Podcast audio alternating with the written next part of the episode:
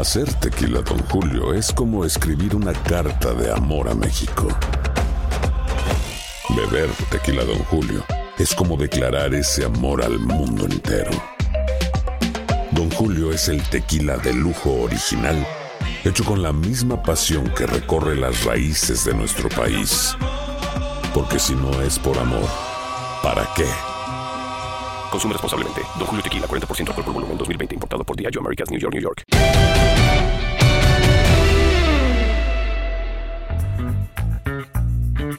Bienvenidos, esto es Amigos, podcast de TUDN. Este podcast que es presentado por nuestros amigos de Easy, en donde por supuesto puedes disfrutar de toda la temporada de la NFL. Gracias, gracias a Easy, que nos manda regalitos todas las semanas, lo cual le agradecemos mucho a nuestros amigos. Aquí está Henry, aquí está José Bicentenario y su servidor. Y bueno, para platicar, hay un montón de temas para platicar, eh, pero bueno, arrancaremos con NFL. ¿Cómo estás, Henry? Muy bien, Toño, Pepe, ¿cómo están? Los con mucho gusto. Efectivamente, estamos llegando a la recta final de la temporada, es el último tercio.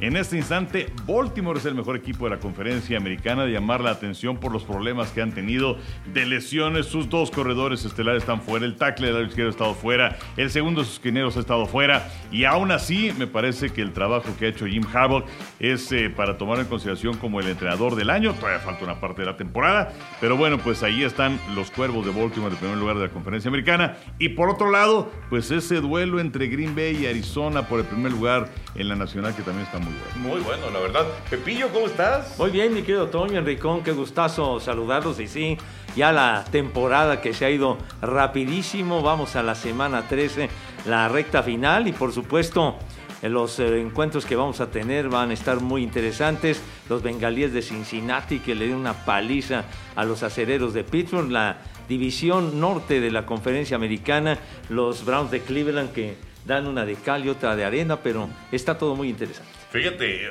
ahorita que mencionas, Pittsburgh está en 500. Cleveland está en 500 también. Sí, sí, sí. Y están al fondo de la división. Va a estar, va a estar complicado que puedan regresar. Vamos a ver justamente en Canal 9 a, a- a Pittsburgh el próximo, el próximo domingo en contra de Baltimore. Vamos a ver si, si son capaces de sacar ese resultado en contra del líder de la división. Pero bueno, tomando o retomando lo que decía Henry, son Arizona y Baltimore los mejores equipos en este momento del NFL. Tienen los mejores récords en, cada, en cada conferencia. Pero son los mejores equipos. Pues mira, es una situación que cambia semana a semana y Sí. así lo hemos estado viendo. Hace tres semanas eran los Titanes de Tennessee, pero se han metido en una racha verdaderamente pésima. Y lo que ha hecho Nueva Inglaterra también a tomar en consideración, Sí, claro. seis victorias consecutivas. Eh, eh, yo creo que Baltimore en este momento no lo veo como el número uno. A mí me gusta mucho lo que está haciendo Kansas City en este instante, que su defensiva está jugando cada vez mejor. ¿No queremos, ¿No queremos darle a Nueva Inglaterra esa posición de número uno de la conferencia? Pues eh, lo que pasa, Toño, es que también tiene que ver lo que estás acarreando desde el inicio de la temporada. Y en el caso de los Patriotas, pues sí, son seis victorias seguidas y en este instante, pues su marca es realmente eh, interesante. Inclusive se han colocado por encima de los Bills de Buffalo. Pero eh, en realidad, eh, a mí me gusta mucho Kansas City. La diferencia solamente es de medio juego entre los jefes y los Patriotas de Inglaterra. 8-4 de Inglaterra, 7-4 de los jefes de Kansas City.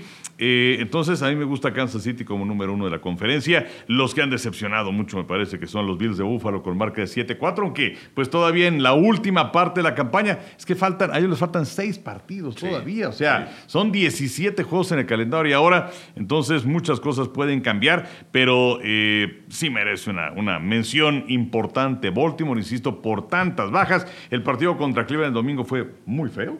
Que por cierto, hablando acerca de los Browns, eh, también es tiempo quizás en donde deben sentarse y pues ver. Ve que Mayfield desde luego quiere seguir jugando primero porque así son los jugadores. Le dices a un jugador te vas a sentar y no quieren. Pero también pues viene ahí la cuestión de su nuevo contrato. Eh, y él aspira pues a llevarse 40 millones de dólares por año, que yo creo que es un dineral para lo que es Baker Mayfield. Pero además ha estado jugando lesionado. Y muchas veces hay jugadores que, aunque quieran estar ahí, si no están al 100%, terminan por eh, afectar al equipo. Claro, claro. Y si tienes ahí a Case Keenum, pues en realidad yo creo que debían colocar a Keenum como mariscal de campo titular. Y por ello es que creo que los Browns, con todo ese talento que tienen, no han levantado todavía su, su nivel. Fíjate, ahorita que mencionabas esto de, de- del panadero, como le dicen eh, al, al coreback de, de los Browns, eh, Russell Wilson está en una situación similar. ¿eh? Russell Wilson, después de la lesión, cuando regresó de la lesión, no ha sido el mismo. No sé si, no sé si esté físicamente al 100%, seguramente pues está porque está jugando, pero no está a ritmo. Y, y Seattle ya se acabó su temporada.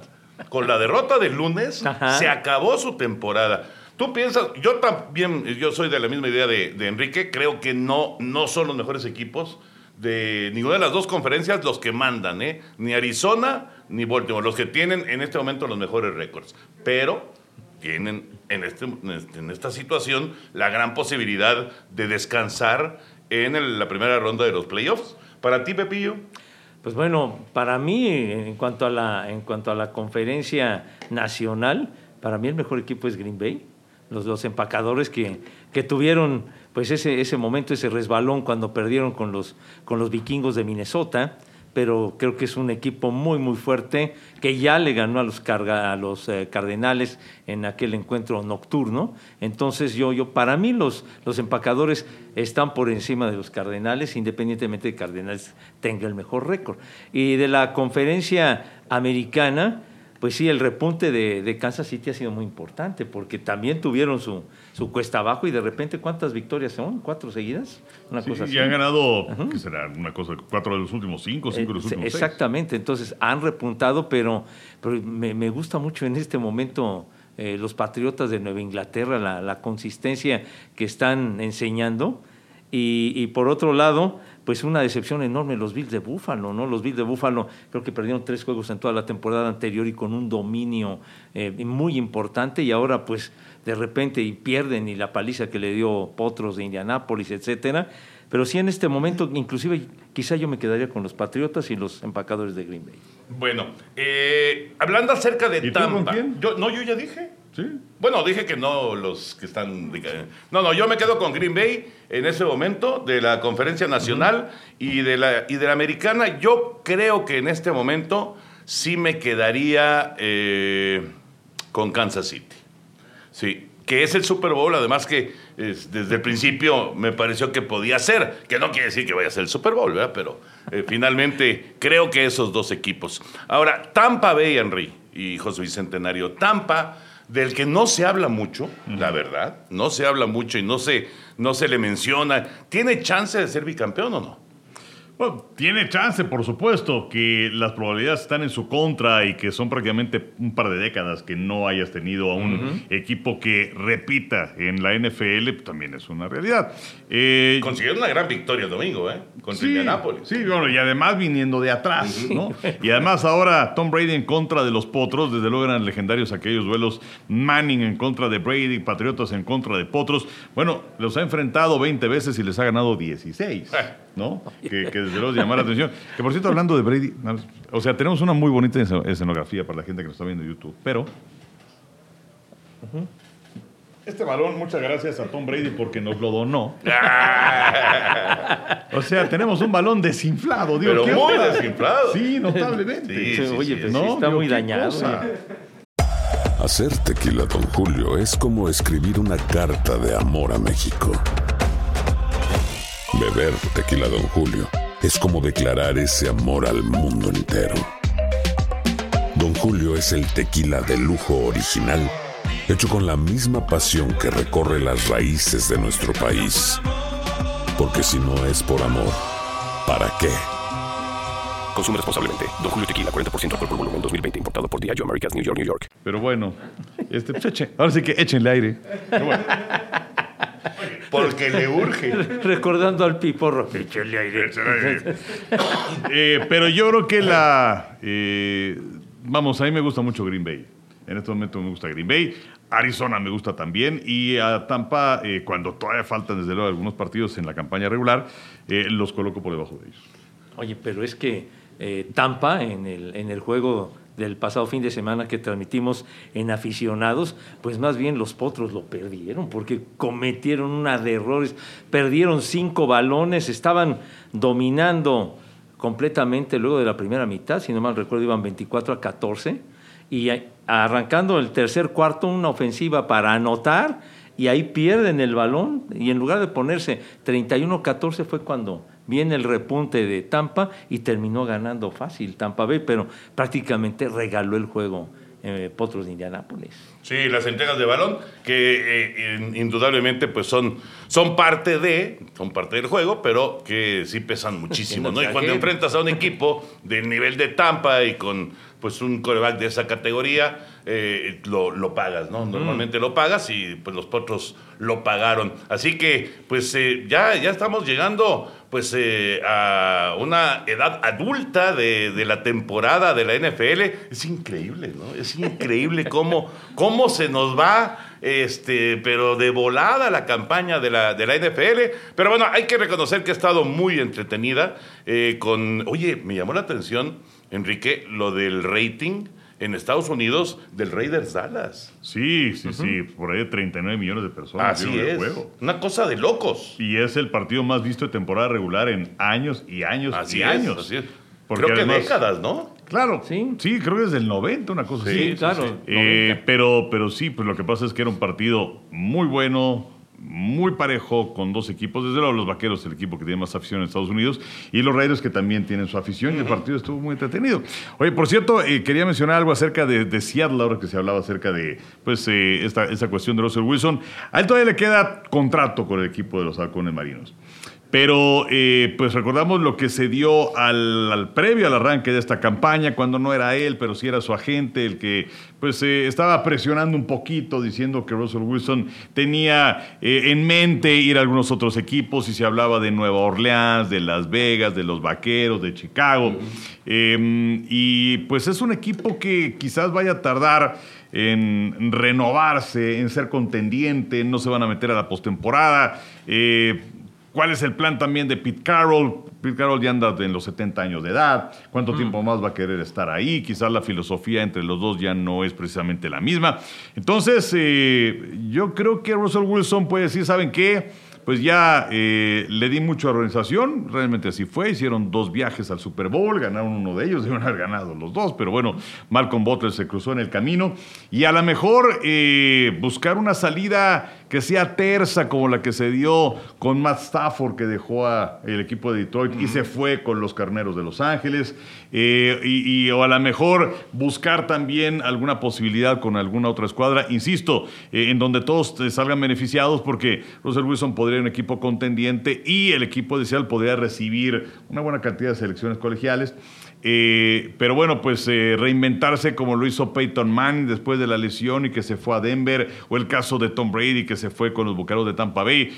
Eh, pero sí me parece que puede ser una cuestión así, en donde pues Russell Wilson eh, pues ya no es una cuestión económica, creo que puede ser algo en donde esté buscando dejar un legado más importante, el afianzar una posición dentro del el Salón de la Fama, el buscar un nuevo campeonato, porque pues en un futuro próximo, y estoy hablando de tres, cuatro años con Seattle, francamente no lo veo. No. Eh, hay quien dice, bueno, a lo mejor la plataforma de Nueva York puede ser interesante. Eh, aunque bueno, pues los Jets sabemos que son los Jets. Y, los gigantes, eh, pues parece que tienen ahí algunos jugadores interesantes y te da muchos reflectores, pero pues no sabes qué, qué, tan pronto se puede convertir en contendiente ese equipo. A, lo mejor es igual que Seattle, ¿no? claro, entonces, mira, de los, de los equipos que, mencionaba el agente, bueno, a Prescott le acaba de dar un dineral en los vaqueros. Sí, es difícil. Los Raiders, puede ser una apuesta interesante porque con Derek Carr no van a ir a no, ningún no, lado. No, no, les mandamos a Derek Carr allá a Seattle. Eh, los Santos de Nueva Orleans. con una bonita caja de regalos. Exacto. Los Santos en el momento de grabar este podcast tienen cuatro derrotas seguidas. Este jueves, estamos en martes. Eh, el jueves van en contra de los Vaqueros de Dallas, que por cierto no va a estar Mike McCarthy porque tiene coronavirus, el entrenador jefe de los Vaqueros de Dallas. Pero bueno, puede ser la pieza que le hace falta a los Santos de Nueva Orleans. Puede ser. Y bueno, con Chicago, bueno, pues los Osos ahí tienen a Justin Fields, que parece que puede ser un mariscal de campo interesante. Eh, Matt Nagy seguramente lo van a correr a la conclusión de la campaña. Pero bueno, a ver cuál es el, futuro de Russell Wilson. Pero yo francamente dudo que se vaya a quedar con Seattle para el año próximo. Sí, se ve difícil. Fíjate que Nueva Orleans me parece una muy buena opción, ¿eh? Muy buena opción porque sí tiene un equipo, un equipo bastante, bastante interesante, pero le falta, le falta coreback. Y eh, Raiders estaría muy bien, la verdad, estaría muy bien. Y ahí pues le mandamos a Derek Carr y si quieren una selección colegial. y-. Lo que quieran con tal de Le deshacerse. mandan su bonus track. Exactamente. para deshacerse de, de Derek Carr. Pero bueno, Russell Wilson pues, ha sido un tipo muy importante desde que llegó una selección colegial en tercera ronda, una cuarta ronda. Sí, sí. en Creo que fue en tercera, ¿no? Tercera ronda. Sí. Y sin embargo, pues en lo que se ha convertido, porque desde que llegó él en el 2012 a los halcones marinos de Seattle, siempre con marca ganadora, siempre. Ahora ya no va a ser así. Todo parece indicar, pero siempre con marca ganadora y solamente en una ocasión no fueron a playoff, pero generalmente ahí están. Y me, tocó ver el- el juego contra Washington y, y la verdad sí, muy lejos de, del Russell Wilson que conocemos independientemente de la... Aunque casi empató en el juego. Sí, a- al y curiosamente no lo empataron por una jugada parecida a la que recordabas de Butler, porque en la conversión de dos puntos lo interceptan Lo en la zona de interceptan, anotación. Exactamente, pero, pero digamos, esa chispa de siempre de Russell Wilson como que nunca apareció. De hecho, desde Como que está fuera de ritmo. ¿no? fuera de ritmo, lo noté inclusive como un poquito pasado de peso puede ser, sí. de, de lo que, de lo que acostumbra y de lo que hemos visto en tantos años. Cuando regresa, le, le gana Green Bay 17-0, nunca lo habían blanqueado en toda su carrera. Entonces, yo creo que sí como que, no, no sé qué pasa con él, no, no se siente a gusto, no está en forma, pero, pero sí Russell Wilson yo también considero que va. Ya estamos viendo los últimos juegos del concierto. Bueno, pues a ver, a ver si eh, se, se reinventa en otro equipo. Y si te fue, eh, si se te fue algún encuentro, si se te escapó algún encuentro, no te pierdas en Easy el resumen con lo mejor de la semana 12. Disponible en On Demand. Ahí tiene Easy, lo más destacado de la semana número 12. Y es momento de. Las selecciones. Exactamente. Los picks. Exactamente. Vamos a ir con los picks que nos presenta Easy, en donde, por supuesto, puedes disfrutar la temporada de la NFL y específicamente en Easy para este domingo, Sí, señor. cargadores Cargadores contra Cincinnati. o contra sea, bengalíes. Va a estar Además, bueno. ¿qué te parece si nos arrancamos con ese? Ajá. A ver, Pepillo, que te toca transmitirlo porque Pepe es Mr. Easy y aficionado. Muchísimas en el gracias. previo de 11 a 12 y luego Ajá. el juego, ¿no? Ah, Ahí nos seguimos y encantados de la vida. Ojalá nos puedan acompañar. Y yo de plano me quedo con, con los bengalíes de Cincinnati, definitivamente, porque esos cargadores son de sub y baja. No se sabe qué, qué edición de cargadores vamos a tener cada fin de semana, pero Bengalíes dio un golpe de autoridad muy fuerte, eh, ganándole y además dándole paliza a los acereros el domingo anterior. Yo también, yo también me, me quedo. Joe Burrow cada vez mejor. Joe Mixon está jugando de maravilla. La defensiva está haciendo un muy buen trabajo. Me quedo con Cincinnati. Sí, 7-4 para los bengalíes, yo también me quedo con ellos. Eh, Toño, tenemos también el partido de los cuervos en contra de los acereros. Última llamada, quizás. No sé, bueno, Rotisberger creo que tenía que estar en su casa hace dos años. Eh, Mike Tomlin ya como que se le está resquebrajando el edificio. Sí. Sí, sí. Cuarteando, pero- No, yo- Baltimore, definitivamente. No, eh, mira, eh, a mí me encanta que Pittsburgh esté bien. Los equipos de tradición, los equipos de, de gran afición, eh, pues es muy bueno que, que estén en, en los primeros lugares, ¿no? Sin duda. Pero no, no, no, no, esta vez no. Yo creo que Baltimore se lleva la victoria. Así se juega en el Heinz, que normalmente es una aduana muy complicada para Baltimore. Pero va a quedar con los cuervos. Perfecto, ese partido lo tendremos a las 3.25 de la tarde por Canal 9 este domingo. San Francisco estará visitando a los halcones marinos de Seattle. Eh, ya hemos platicado acerca de los halcones marinos y de los problemas que tienen, pero finalmente es una rivalidad divisional, se conocen muy bien, ha sido eh, durante algunos años eh, el gran clásico, la gran rivalidad era cereros en contra de cuervos, y en los últimos tiempos ha sido el de los 49 en contra de Seattle, 49 con 6-5, Seattle con 3-8, van a jugar en Seattle, San Francisco los vimos el domingo anterior, estaban jugando muy bien, yo me quedo con los 49 para ganar ese partido. Sí, señor, sería, bueno, van por su cuarta victoria de manera consecutiva, aunque no van a contar con, con Divo Samuel, que finalmente va a estar ausente un par de juegos quizá, y Fred Warner tampoco va a poder estar. Bueno, otro partido del domingo, los Broncos en contra de los jefes, Pepe. Broncos, no, creo que los jefes deben de ganar, aunque los Broncos eh, jugaron muy bien, derrotaron a los, a los cargadores, esos cargadores que ya, ya, ya sabemos cómo se las gastan, pero pues yo creo que Denver también es un choque de, de mucha tradición. Le van a dar guerra a los Broncos de Denver, pero creo que va a mantener su racha victoriosa a Kansas City. Yo creo que no le van a dar guerra. Pero me quedo con Kansas City, que a menos de que haya pasado algo raro en el descanso de los jefes, ¿no? Sí, sí, sí, yo también creo que van a ganar los eh, jefes de Kansas City. Y por último, Toño, este partido que se ve bastante bueno en el papel. Patriotas con 8-4 visita a los Bills con Ándale. 7-4. Qué juegazo. Qué juegazo. Ahí, mm, gran parte de, de- de- de la decisión de quién se va a quedar con el título en el este de la americana eh, se va a definir. Y. ¡Wow! ¡Qué partido! ¿Qué part- ¿Sabes qué? Yo creo que Buffalo va a ganar. Yo también creo que los Bills van a ganar Sí. este partido. Mira, yo, yo pienso que los Patriotas le van a dar un buen dolor de cabeza y van a ganar. Y va a ser la primera vez que Mac Jones va a enfrentar a los Bills de Buffalo.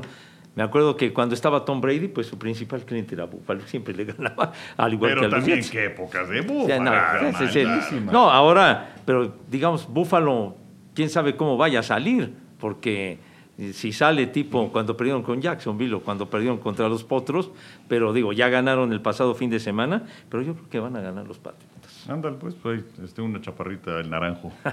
que no tiene apueste. comparación. Todavía hay. Sí, ¿cómo no? ¿En serio? Sí, uva, mandarina y piña.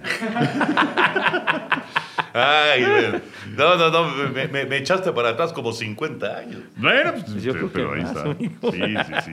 Y además, Bueno, o sea, a mí, Pepillo. No, no, bueno, sí, sí, sí, no, está bien. Yo lo recuerdo desde los años eh, 60, las, las chaparritas. Además para echar hot dog en la calle no hay nada mejor. Ah, claro, ¿No? por supuesto. Pero bueno, a ver si, a ver O si nos patrocinan. el O un Delaware Punch. Ah, claro. Ah, ándale. No, qué rico. Esos refrescos que no contienen gas. Exactamente, no tiene Ándale, gas. no, muy rico el Delaware.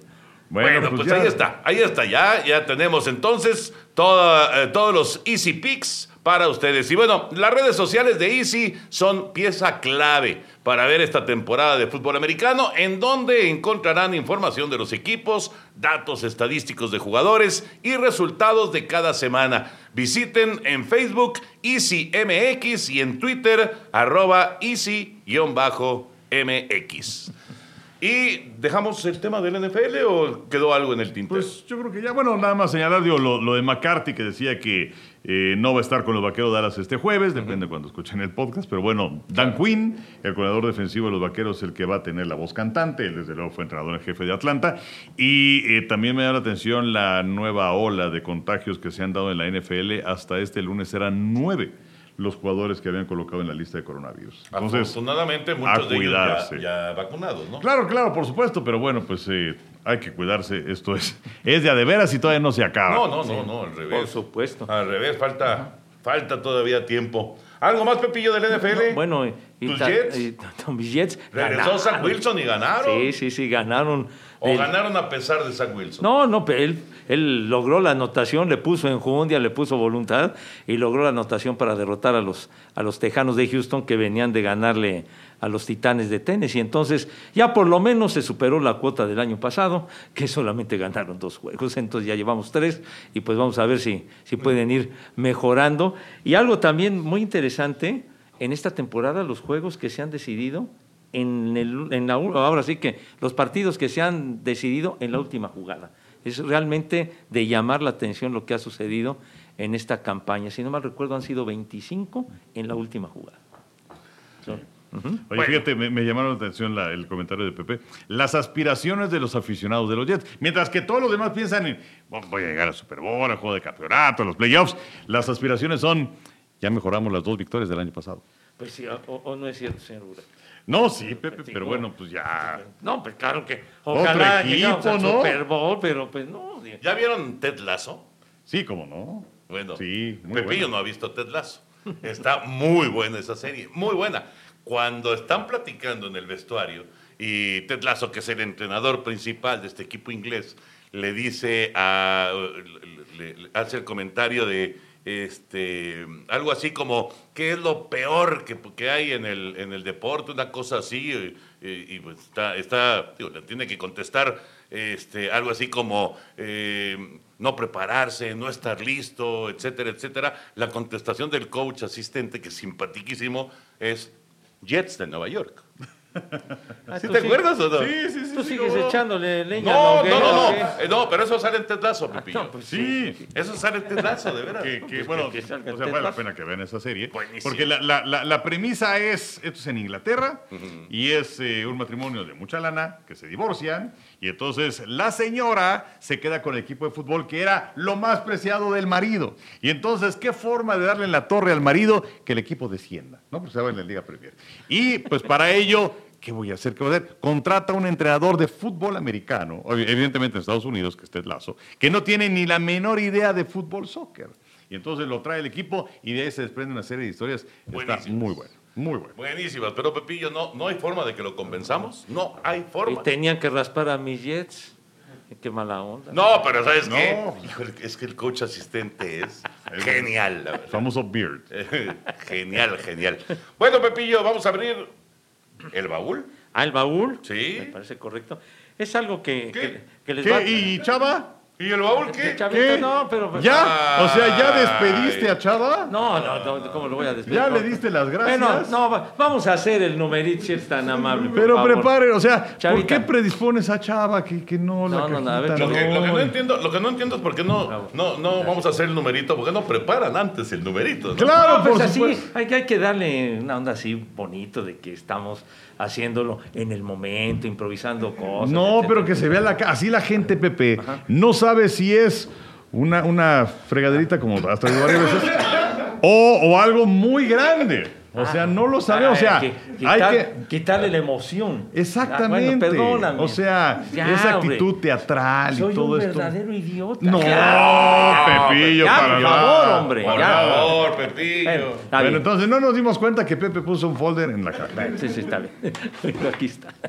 Gracias, gracias, Chavita. Entonces, rescaté ahora sí que, con harto polvo y demás, algo que les va a traer recuerdos a los señores, al señor Burak y al señor de Valdés, porque rescaté algunas hojas de con los con cómo hacíamos los rosters cuando hacíamos los partidos de fútbol americano colegiales de hace muchos años. Wow. Ándale, Pepillo. No, bueno. ¿tienes todavía esas hojas, bueno, bueno, tengo algunas, señor. Entonces, por ejemplo, esta que les voy a mostrar y que les voy a enseñar aquí a los señores. Por ejemplo, los huracanes de Miami de 1987. Aquí está. bien. ¿Cómo, cómo anotábamos las, los, los, los- los Nada más para que se den cuenta de cómo hacíamos los rosters. Lo que pasa es que hay que poner en contexto las cosas porque es una época pre-internet Claro. en donde no teníamos conocimiento de pues eh, listas de jugadores, en fin. Entonces, un- un- un- una parte importante para la preparación era ir a comprar la revista Sanborns. Ajá, del sí. previo a la temporada O al hotel. o al hotel, claro, también. Eh, y entonces ahí pues venían algunos nombres, muy poquitos con número, pero sabías que a lo mejor el coreback era Smith y el, re- corre- el corredor principal era Taylor y así. Y eh, ya sobre la transmisión Ajá. íbamos pescando los números de algunos de los nombres que ya teníamos o pues eh, colocando nombre y número también. Qué bárbaro. Fíjate, Steve Walsh era el coreback de los huracanes de Miami en el 87. Melvin Bratton, uno de sus corredores. Michael Irvin era su receptor. Estaba en su tercer año en el colegial. Número 47, Michael Irvin.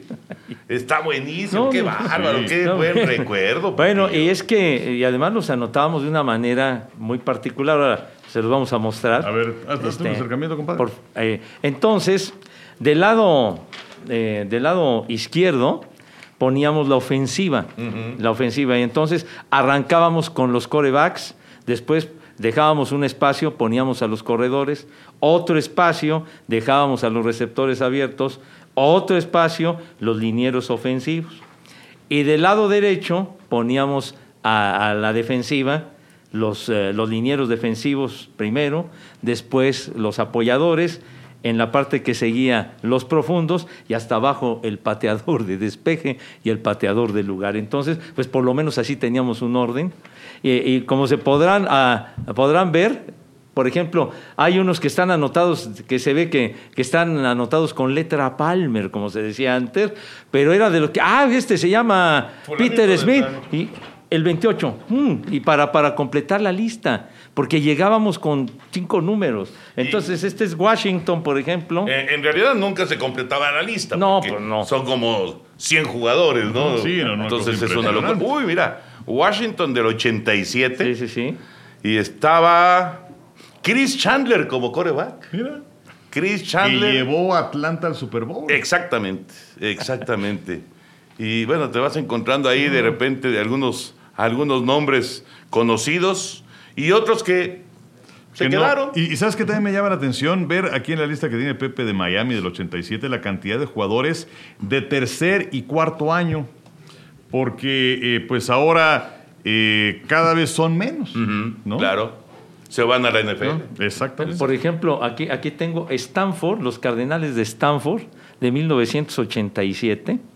Y por ejemplo, tenemos entre los receptores abiertos a Ed McCaffrey. Ed McCaffrey lo.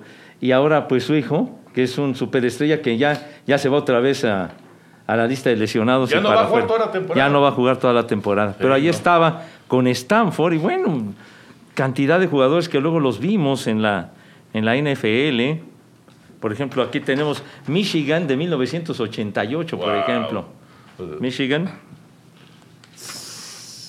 Qué bárbaro, Pepillo. En serio que, que eres, eres un coleccionista, pero... No, bueno, pues, Empedernido. no, Sí. lo, lo- lo rescaté de, de- y se me hizo interesante mostrárselos porque, bueno, pues ahora ya con el internet y el teléfono, lo que sea, tienen ustedes todo lo habido y por haber, ¿no? Muy fácil, Sí, pero... ahora, ahora, Ahora. te empapelas muy fácil. Sí, exacto. Y creo que el lema que se debe aplicar ahora es que tienes que saber lo que no tienes que saber. Tiene usted mucha razón, lo dice, lo dice con certidumbre, señor Burak, pero, pero sí, luego, eh, como iban apareciendo jugadores, por ejemplo, aquí en, en- en color verde, era lo que, con lo que llegábamos preparado antes del juego, antes del juego. Y luego ya aparecían los números, los íbamos anotando, y con tinta, con pluma, ot- los ju- nombres de jugadores que íbamos viendo en el momento del desarrollo del partido. Entonces ya, ya los anotábamos y para ir completando la lista. Este es Notre Dame de 1988. Pues nada menos Ricky Waters, ahí estaba en el, en el- que luego imagínense Ricky Waters. el juegazo que dio en el Super Bowl Tony Rice, con San coreback, ¿te Francisco. acuerdas de Tony Rice? Fíjate que de él no me acuerdo. ¿No? No. Fue más o menos famosón, aunque no, no la hizo en la NFL. Bueno, este es los- esta es de los troyanos del sur de California del 89. Ah, mira, perdón, pero, pero con Notre Dame estaba Rajib Ismail. Ah, El famoso cohete. cohete. Mi Toño, troyanos del sur de California, Todd Marinovich. Uy, el zurdito Marinovich. El pelirrojo. Fracaso. Lo tuvimos en un juego de final de conferencia contra los Bills de Buffalo y le fue fatal. Horrible, horrible. Que decían que era el nuevo Stabler y todo. Sí, bueno, además Wow. eh, salió en el Sport Illustrated, me Eh. acuerdo, eh, cómo el papá lo entrenó desde que, prácticamente desde que empezó a caminar, lo, lo fue entrenando para convertirse en estrella de fútbol americano. O claro. sea, la proyección desde los dos años de ese niño fue jugar fútbol americano. Y sí llegó, pero luego Pues sí, el cuesta abajo. un cuesta abajo dramático. sí, sí, bueno, pues, pues así. Qué buen- qué buen recuerdo. ¿Cuál, es- cuál la más antigua que tienes? Así la- bueno, es que encontré estas quizá. Sí, no, pero, pero de estas, Pepillo. ah, eh, bueno, bueno, de estas, pues la de 87, ¿no? 1987. Ok. eh, 87, quizá por ahí eh, logre encontrar después son las demás más antiguas, pero creo que estas ya tienen una buena cantidad de años. Aquí, por ejemplo, eh, Florida State del 90, Brad Johnson de Mariscal de Campo. Brad Johnson como coreback. Sí. Wow. Y Alabama del 91, porque Edgar Bennett como corredor. que eh, lo vimos con Green Bay. Sí. se pasó, digo, aquí transmitimos durante pues, mucho tiempo los juegos de colegiales en Televisa, eh, los transmitimos cada sábado, había, había juego, y luego la tazoniza, porque la tazoniza comenzó en Televisa. Exacto, bueno, y, el término tazoniza, o sea, no se dejen engañar. Este, un saludo para John Sutcliffe también.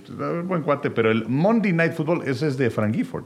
Pero bueno, eh, eh, esto de la tazoniza, pues es de Fernando Borroso. Exactamente. Claro, sí, la-. Exactamente. Porque transmitíamos una gran cantidad de tazones.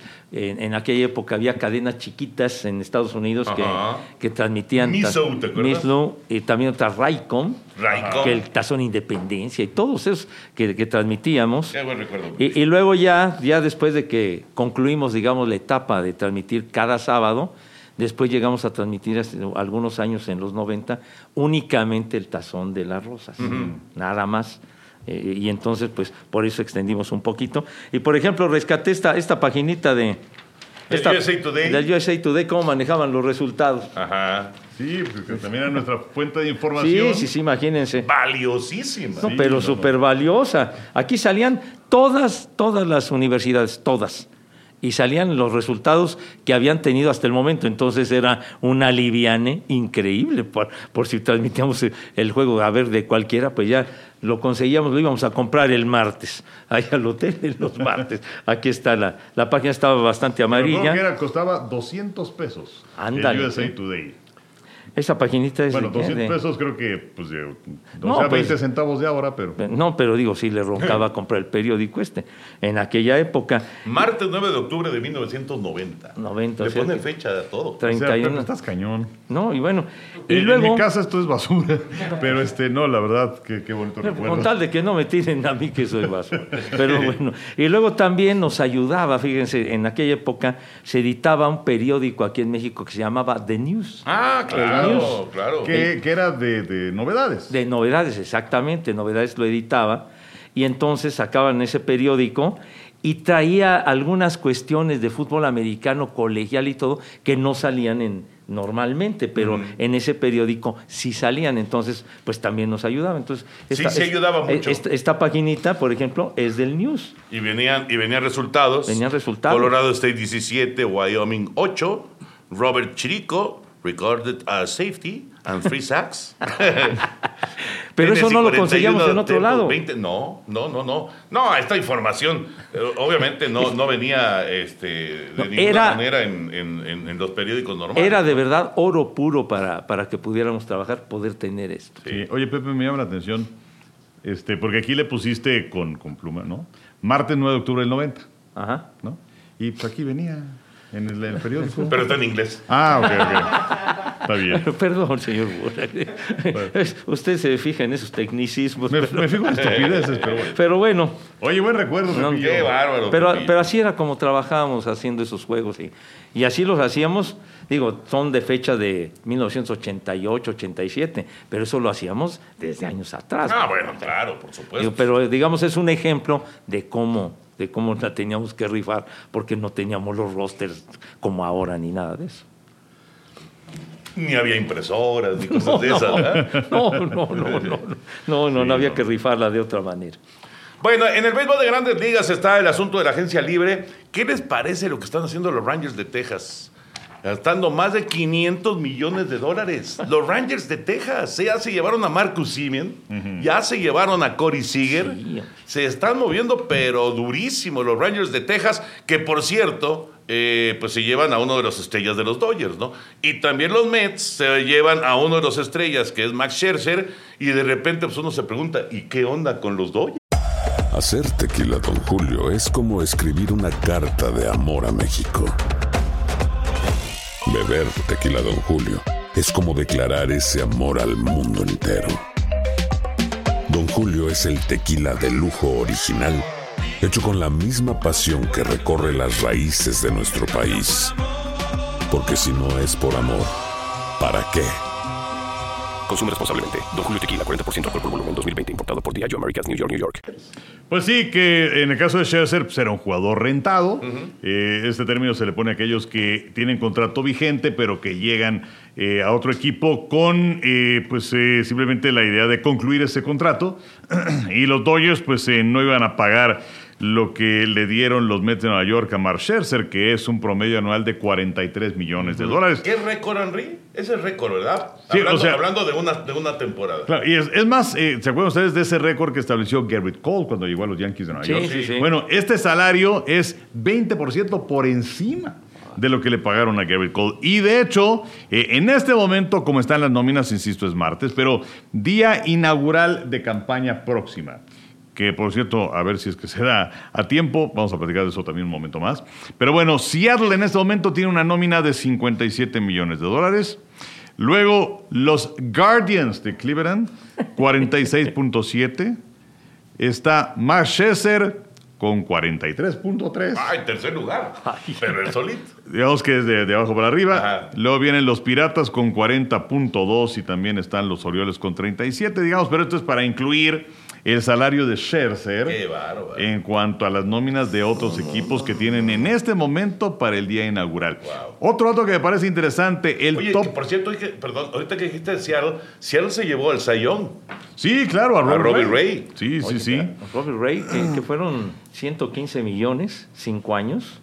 Este Yo creo que ahí se barbón. le subió un poco el... Que- Sí, sí, sí, se subió. es digamos que esto surgió tremendo. antes de, de la, la firma de Ray. Sí. Pero bueno, el top 10 de dinero que está comprometido para agentes libres. Los Rangers de Texas, 561 millones de dólares. Los Mets, 254. Toronto, 121. Seattle, 115. Detroit, 77 millones.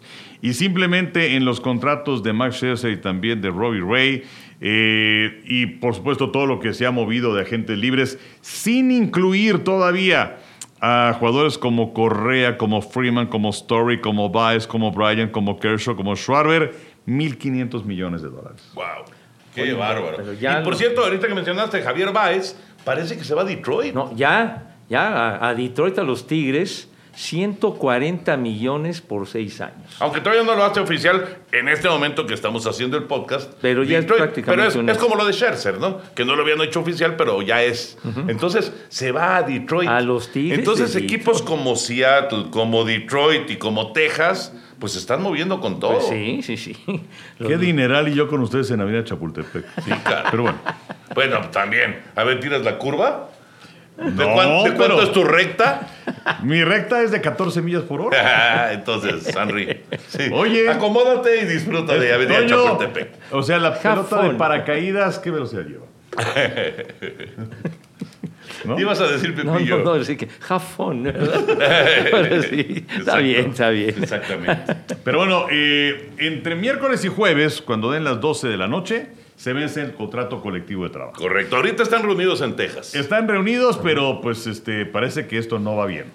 Entonces, eh, a lo mejor lo que les voy a decir ya no sirve para nada cuando escuchen el podcast, pero a lo mejor sí. Eh, hay algunos puntos que están viendo. Uno de ellos es una propuesta para los playoffs. En este momento califican los tres líderes divisionales de cada una de las ligas, más dos comodines, cinco en total. Entonces están pensando en que sean siete por liga. Que tengas a el campeón de cada una de las divisiones y cuatro comodines. Ok. El mejor campeón divisional descansa la primera jornada. Pues la primera fase. NFL, ¿no? Más o menos. Sí. Y entonces, el segundo y el tercero de los campeones divisionales tienen la posibilidad de elegir a su rival de comodines. O sea, elige primero el segundo campeón divisional y luego el tercer campeón divisional. Eh, aquellos equipos eh, de comodines, porque eran cuatro, que no elegiste, van a jugar entre sí. Ok. Eh, el equipo que tiene la mejor marca ya de los emparejamientos que se dieron va a recibir todos los juegos A todos. y va a ser a ganar dos de tres en días consecutivos. Wow. Pero recibiendo todos los juegos. Recibiendo todos los juegos. Ándale. Y No me gusta, todo lo que has dicho me gusta, no me gusta que escojas rival. Eso no me gusta. Sí, la verdad es que a mí tampoco me encanta. Eh, y bueno, ya después para la serie divisional, pues ya tienes cuatro equipos y ya como siempre. Ya como siempre. Pero está, digo, está interesante, la verdad. Dos equipos más por, por cada una de, Claro. las, de las ligas calificando. No, no se, no Digo, se escucha ahora, mal. ¿eh? Esta propuesta a los jugadores no les gusta. Porque dicen que de alguna u otra forma pues eh, se pierde el incentivo de pues ganar una buena cantidad de partidos, que a lo mejor con 80, 85 victorias por temporada te puedes meter a los playoffs y ellos también están pensando en que a lo mejor los equipos pues van a decir, pues no le voy a meter tanto billete para contratar peloteros. Ahora, eh, la gente de grandes ligas dicen que no, al contrario, que los equipos van a estar pensando en quedar en los primeros lugares para de esa forma tener ese incentivo y ya sea elegir rival o bien descansar la primera ronda. Este, y eso en cuanto a- al playoff. Y pues nada más mencionar acerca de, del draft, que se hace igual que la NFL, ¿no? Digamos que el campeón de la Serie Mundial es el último en elegir, el draft de agentes libres, de, de- de ama- jugadores amateurs. Pero eh, pues lo que están pensando, porque también está el famoso tanking, ¿no? Donde pues de plano ya pierdes partidos para elegir primero. Y entonces irse un estilo parecido a lo que hace la NBA de una lotería, en donde aquellos equipos que no califican a los playoffs, eh, pues eh, pueden ir a esa lotería. Evidentemente, el peor equipo tendría mayores probabilidades Ajá. de tomar la primera selección y sería solamente para las tres primeras eh, selecciones del draft. Y ya después, ya se hace el reclutamiento normal. Está interesante, la verdad.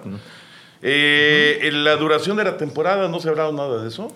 No, yo creo que digo, no, no han tocado eso, yo creo que son Porque era- 162. Pero ¿te acuerdas, Henry, que eso era lo que más les eh, afectaba a los jugadores? Que decían que era demasiado larga la temporada.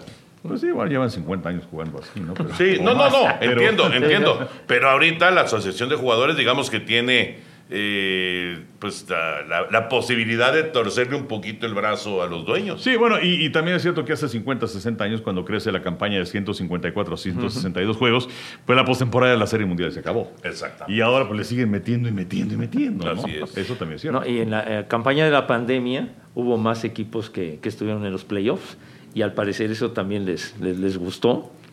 Y, y por eso también... A los dueños. A los dueños, sí, sí, exactamente. y- la lana. de la firulilla, exactamente. que nada más fueron 60 juegos de temporada regular.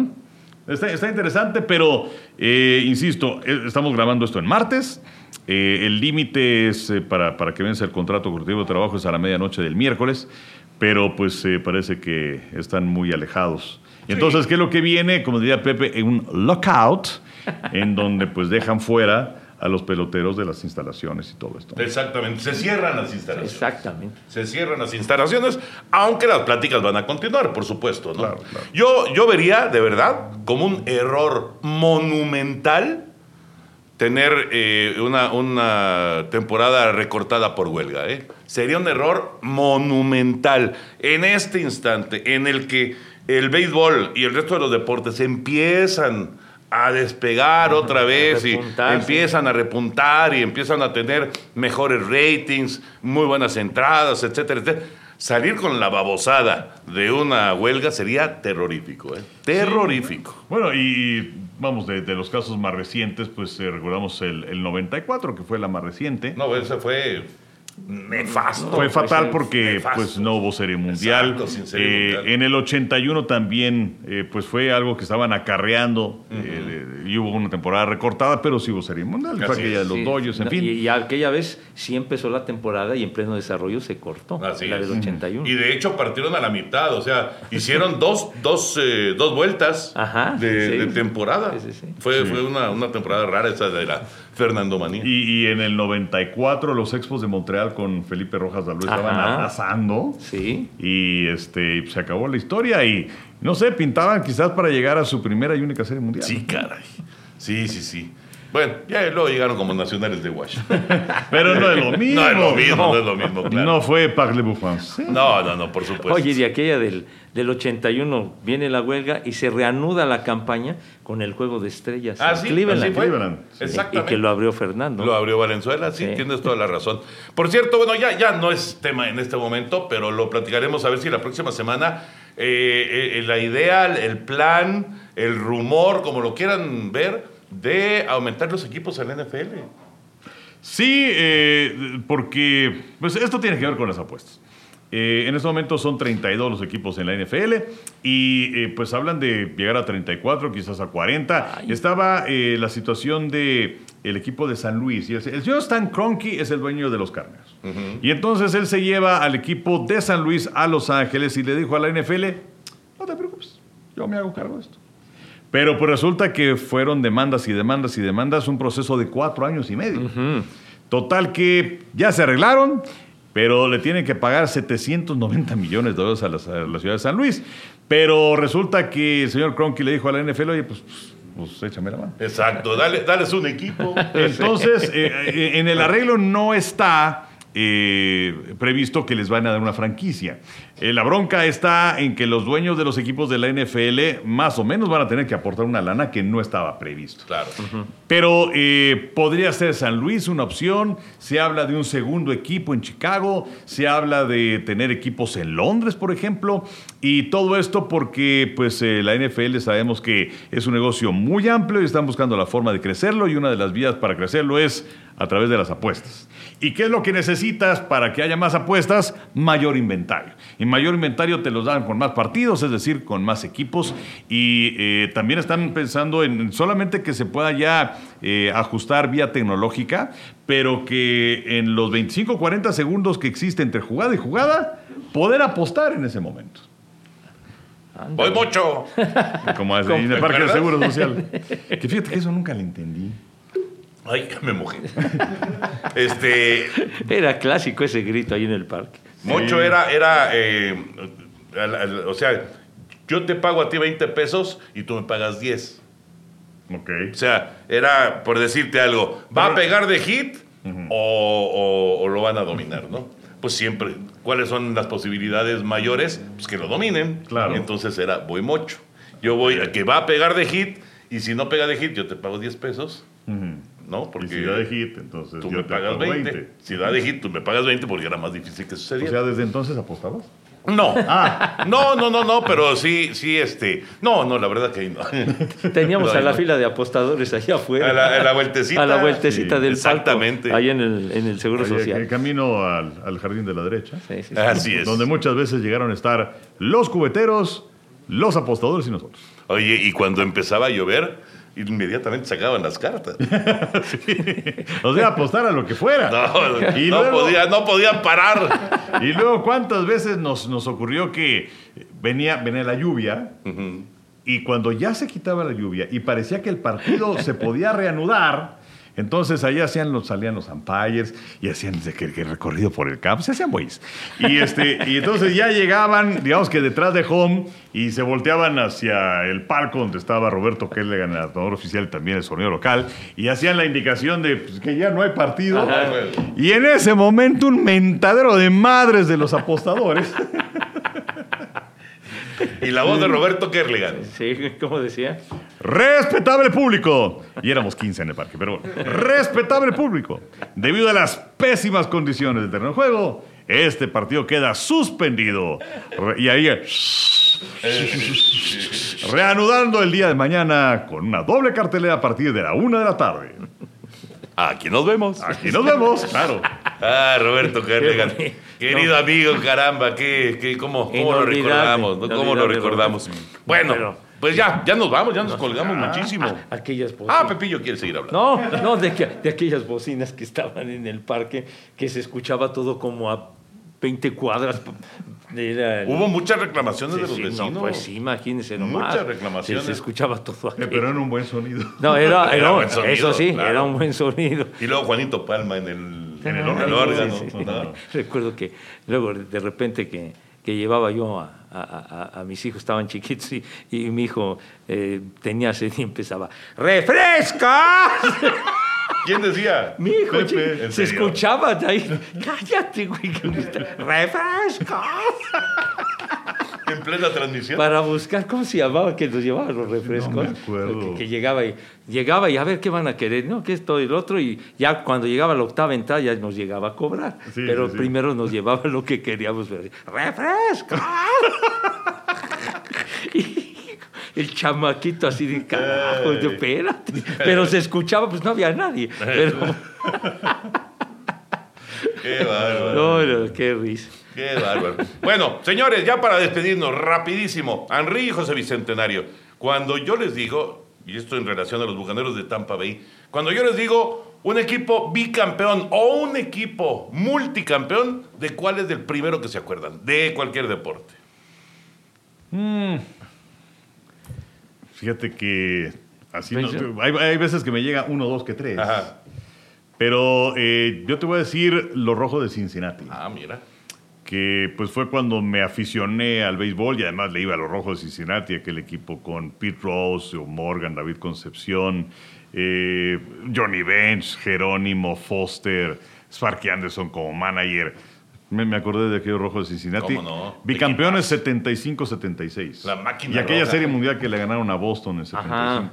Pues yo me acordé luego, luego de los acereros de Pittsburgh. De los acereros de los años 70, obviamente. ¿no? De- Sí, aunque ahí no. Ah, sí, ligaron un bicampeonato, ¿ah? Sí, ligaron un bicampeonato, ¿no? Sí, sí, sí. Sí, los, los acereros, cuando, cuando derrotaron por segunda ocasión a los vaqueros y luego le ganan a los, a los carneros. Sí, sí, sí, sí. Pues ligaron un bicampeonato. Y, y antes, eh, antes no, no ligaron un bicampeonato los Creo que, creo que sí, ¿verdad? Creo que fueron bicampeonato Cuando que- y luego otro bicampeonato, ¿no? que le ganan a Porque Minnesota. Se les cruzaron los Raiders ahí. Sí, sí, los, los- los Raiders que ganaron en el 76, pero Acereros le gana a los vikingos de Minnesota y luego, y luego le ganaron a los, a los vaqueros eh, a continuación. Pues mira, aquí lo Ah, checamos. Híjole, no A me ver. acuerdo porque. No, pero sí hubo Sí, por lo porque, menos un bicampeonato. porque primero ahí. fueron el, el eh, ¿qué fue? Los, los Delfines de Miami que ganan Ajá. en la temporada invicta Ajá. del 72 Sí. y luego ya, Y luego ya ganó vi- Pittsburgh. ya vienen los, los acereros. Sí, mira, Pittsburgh gana el Super Bowl 9 y el 10. Ajá, exacto. El 9 se lo ganaron a los vikingos, el 10 se lo ganan a los vaqueros. Exactamente. Y luego otro bicampeonato, el 13 que le ganan a Dallas y el 14 que le, que le ganan a los Dos. ¿Y en medio quién está? En medio están los vaqueros de Dallas. Y los Raiders, ¿no? Eh, y los Raiders, sí. Sí, porque los Raiders que ganaron el Super Bowl 11 a Minnesota. Exactamente. Y luego los vaqueros que le ganan a los Broncos de Denver. Y luego viene otro bicampeonato de los acereros. O sea, do- fueron dos bicampeonatos en una década Sí, de los sí. acereros. Bueno, pues ahí está. Eh, la verdad es que sí, es, es- es divertido. Yo, la verdad, el primero que pensé fue Pumas. y ni le voy a los Pumas, pero bueno, fue el primero que pensé, el, el Pumas de Hugo Sánchez, aquel bicampeonato en, en la Liga, en la Liga MX. Bueno, ya nos vamos. Amigos, no olviden visitar las redes sociales de Easy en Facebook y Twitter y ver toda la información del emparrillado. Henry, Gracias. vámonos, José Bicentenario. Gracias a todos, que estén bien. Y nos saludamos la próxima semana. Esto es Amigos Podcast de Tude.